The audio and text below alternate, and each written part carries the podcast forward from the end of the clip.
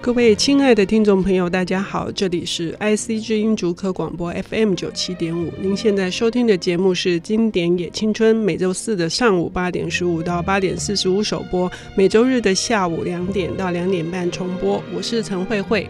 呃，《经典也青春》进行一年多了，我们在呃众多呃优秀的这些杰作里面，感受到的有。非常多的力量，这些力量包括了爱情，包括了追寻自我，然后包括了冒险，以及包括了呃，甚至是人性非常光明面或是黑暗面的探讨。但是不管如何，因为有了这些呃重要的文学经典作品，而我们找到了一个朋友。呃，这些朋友呢，可能有一些事情会触动你。那触动你的就是这个关键字喽。你的人生的关键字是否能在一本好的作品里面得到了一个很大的一个回应？呃，今天我们邀请到的是他的身份真的有一点特别，因为他参与了很多出版社的创办的工作，哈，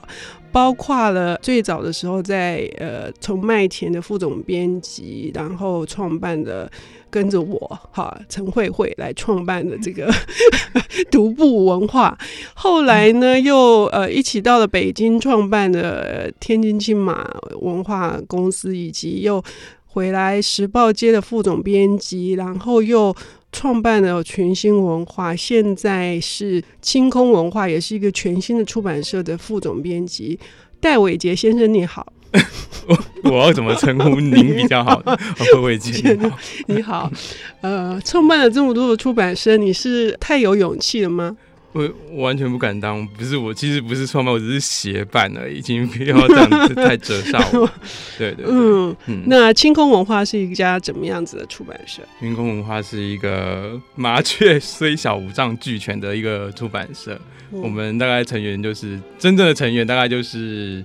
两个人，但其他都是很多都是就是义务来帮忙，不是义务就是非常的热情的赞助，对，友情赞助，对对对。那我们其实 因为自己是学日本文学的，所以到最后虽然就是说跟慧慧姐一起做了这么多的事情，那也吸收到很多东西。那最后可能就是又回到了讲做日本文学这一块，所以清宫文化它其实是一个专门出版日本文学跟文化相关的书籍的一家出版社。现在目前为止，因为才创办不久，有哪些作品？哦，目前对，呃，是去年十二月才开始出书。那我们目前有大概有十一本作品。那，那也不少。呃，对，其实也不少了，嗯、就是一个一个月一本的这个速度来来出版。那主要呢，我们要推的作家，现在我们手边推的作家主要是有三位，一位是。第一位是宫本辉，嗯，呃，宫本辉我们在八月份的时候出了《幻之光》，呃，嗯、是陈慧慧小姐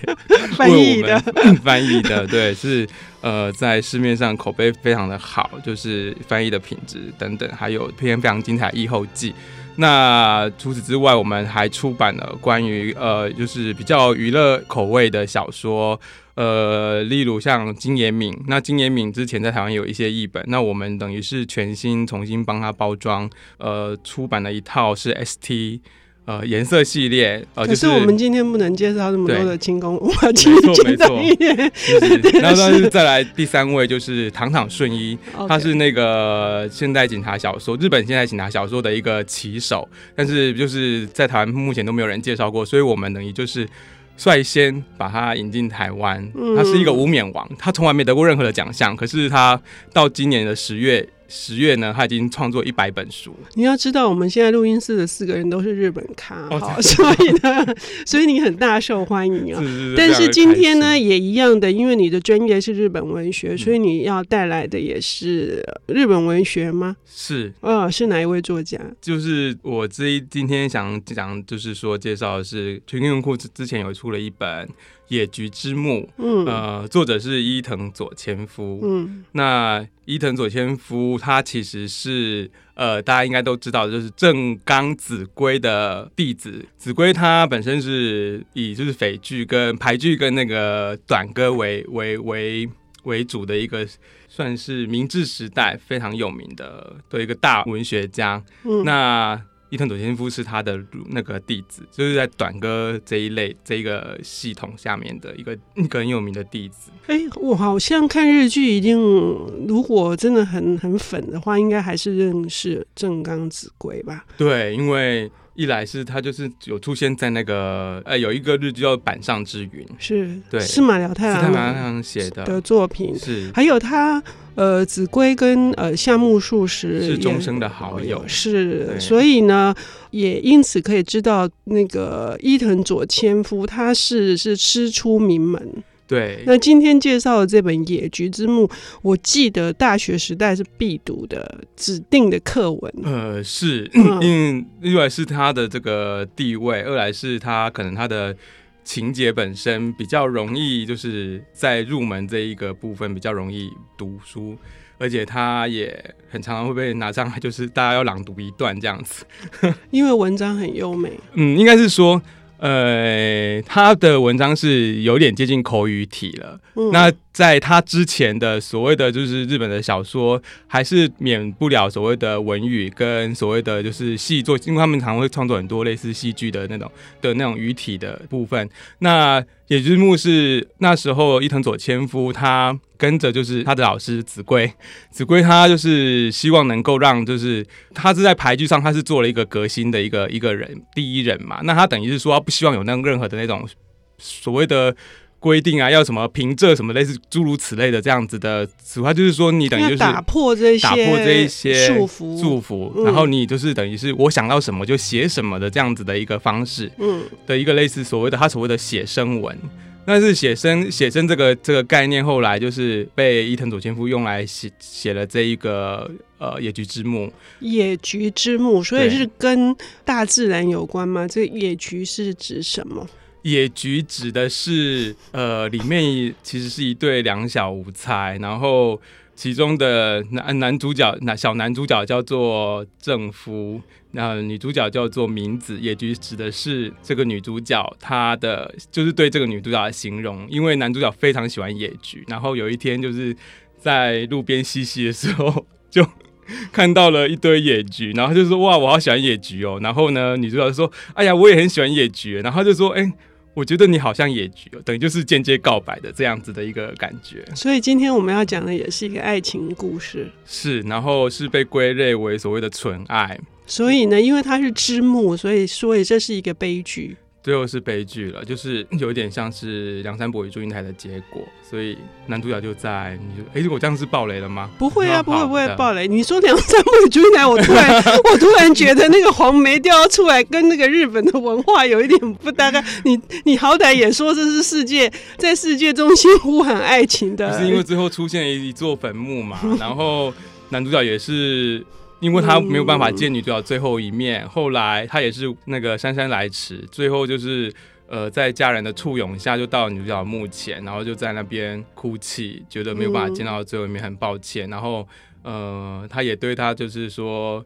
他先前都一直呃他妈妈后来其实阻碍是他母亲无法让他们两个能够在一起，所以后来就造成了这段悲剧。嗯，那他在那墓前等于就是哭了很久。呃，他就突然间发现，哎、欸，在那个这个墓的周围，竟然有就是生了一一大片的野菊，这样子，嗯，嗯有点像是《梁山伯与祝英台》里面的蝴蝶，又来了，又来了，就是那种概念。OK，对，对，对，对，明明是悲剧，为什么我们要把它讲的那么欢乐呢？嗯，虽然如此，但是呃，我必须承认，我在读这个书的时候，虽然我已经很久没有读了，这是重读。我记得第一次读到它的时的时候，是极度的打动我的，哈。那即使最近重读，我觉得那个那个淡淡的忧伤还在。所以呢，我们等一下要休息一下，我们再来听呃呃清空文化的副总编，呃，对不起，他是总编辑，失礼了，来来帮我们呃介绍这一本呃伊藤佐千夫的名作《野菊之墓》。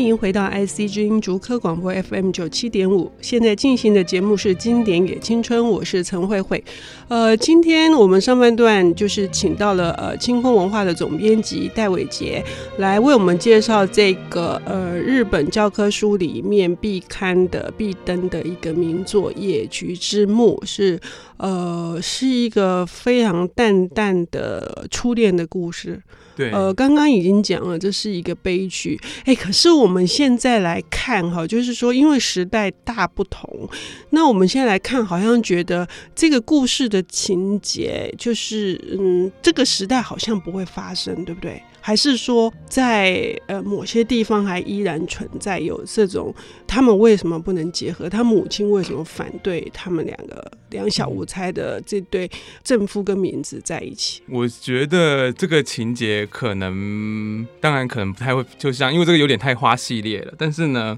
花系列就是花系列就是以前的那个有一个九不知道几点档的连续剧。就是常常就会出现恶婆婆啊，然后重点不是这个，重点是，呃，我觉得他在他厉害的地方，应该是在于他把一段两小无猜的这个恋情，从那个若有似无到他们慢慢的萌生了情愫，然后那个情愫之间彼此之间的那种。不能说是欲拒还迎，但是就是说他们就是一种含蓄、含蓄，然后害羞，然后到最后是他们嗯，在这个社会，在这个就是说他们那个当时的环境无法呃成全他们的时候的那种种种的思念，还有就是拉锯，心理的拉锯，他描写的非常的字字入口。嗯，对，那这个部分是蛮蛮，就是读了之后，呃，这个东西可能就是我们所谓的就是。他隽永的地方，因为这个东西不论到什么时代，嗯、其实那个爱在滋养、滋长那样子的情愫，其实是不会，就是那样子的情况是不会变的。所以，即使这是在那个时代，因为它受限于呃一些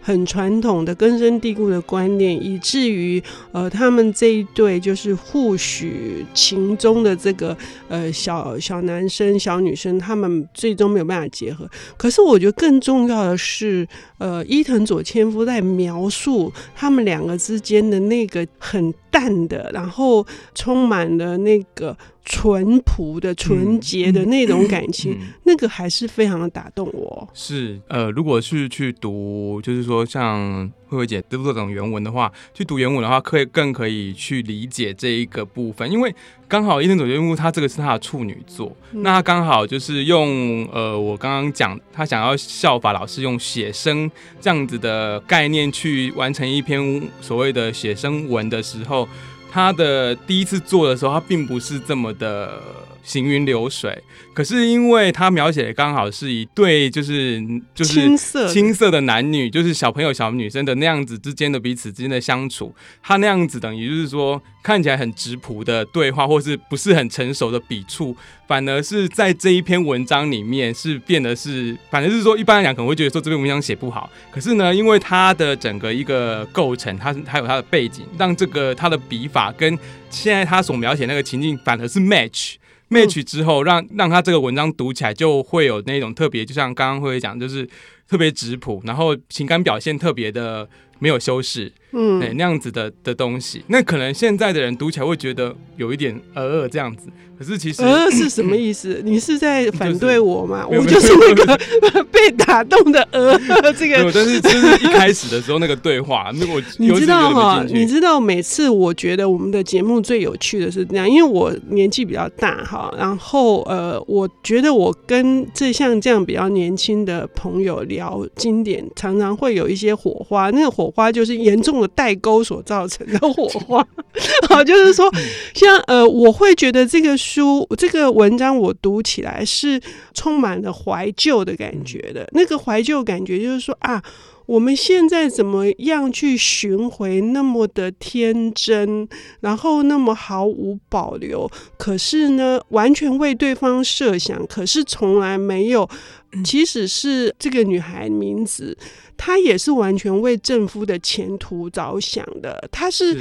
就是这种体贴的这种心意，而且从来不会去诉诸于语言，说我为你做了什么，你知道我为你牺牲了什么，从来没有这些。这不就是冬季恋歌会红的原因吗？是，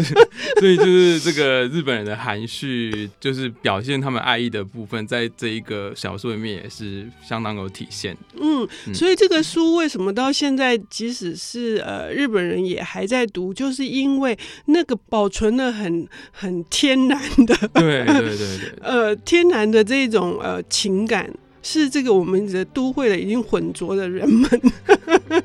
其实是真的还蛮优优美的，因为就像刚刚讲，他其实想要说他喜欢他，但是他就会说他喜欢的是野菊，然后就说他他觉得野菊好像名字鸟，然后所以他的意思是说我也好喜欢名字，其实就类似像这样子的一个怎么讲优美，但是这个优美就是其实是日本他们蛮。在表现爱意的时候的一个一个方法，那在这里面读起来是相当有趣。而且刚刚我还觉得伟杰你好像有一点误导花系列，哦、因为明明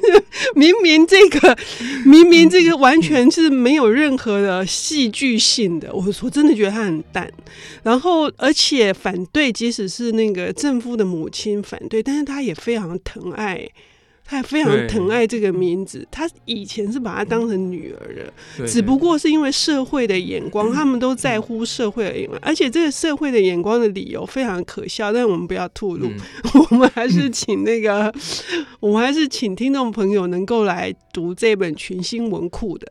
是《野菊之墓》，对，这到最后其实是还蛮蛮感人的，嗯，对对，一开始可能就是会觉得说，哎，这这两个。小屁孩怎么会这样子？就是讲话，就是有点像小大人的的对话啦。就是说实在是这样，但是后来那个慢慢的那个，就是他们的这个跟着他们一起经过这个整个事件，然后到最后这样子的演变的时候，其实到最后是蛮让人家就是心里觉得蛮蛮纠结的。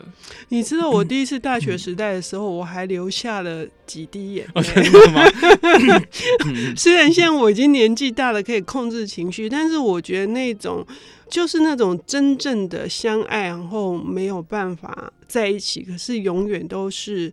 惦记着对方的这种情感。嗯嗯嗯，是你们这辈的年轻人所无法体会的吗？呃，也也没有，应该是还是每个人心里面就是还是有一个永远的名字在自己心里面，或者是永远的征服在。好，那我们就不要逼戴伟杰，呃，他他来承认他的心里的永远的名字是什么？呃，这本书呢，我觉得非常的推荐，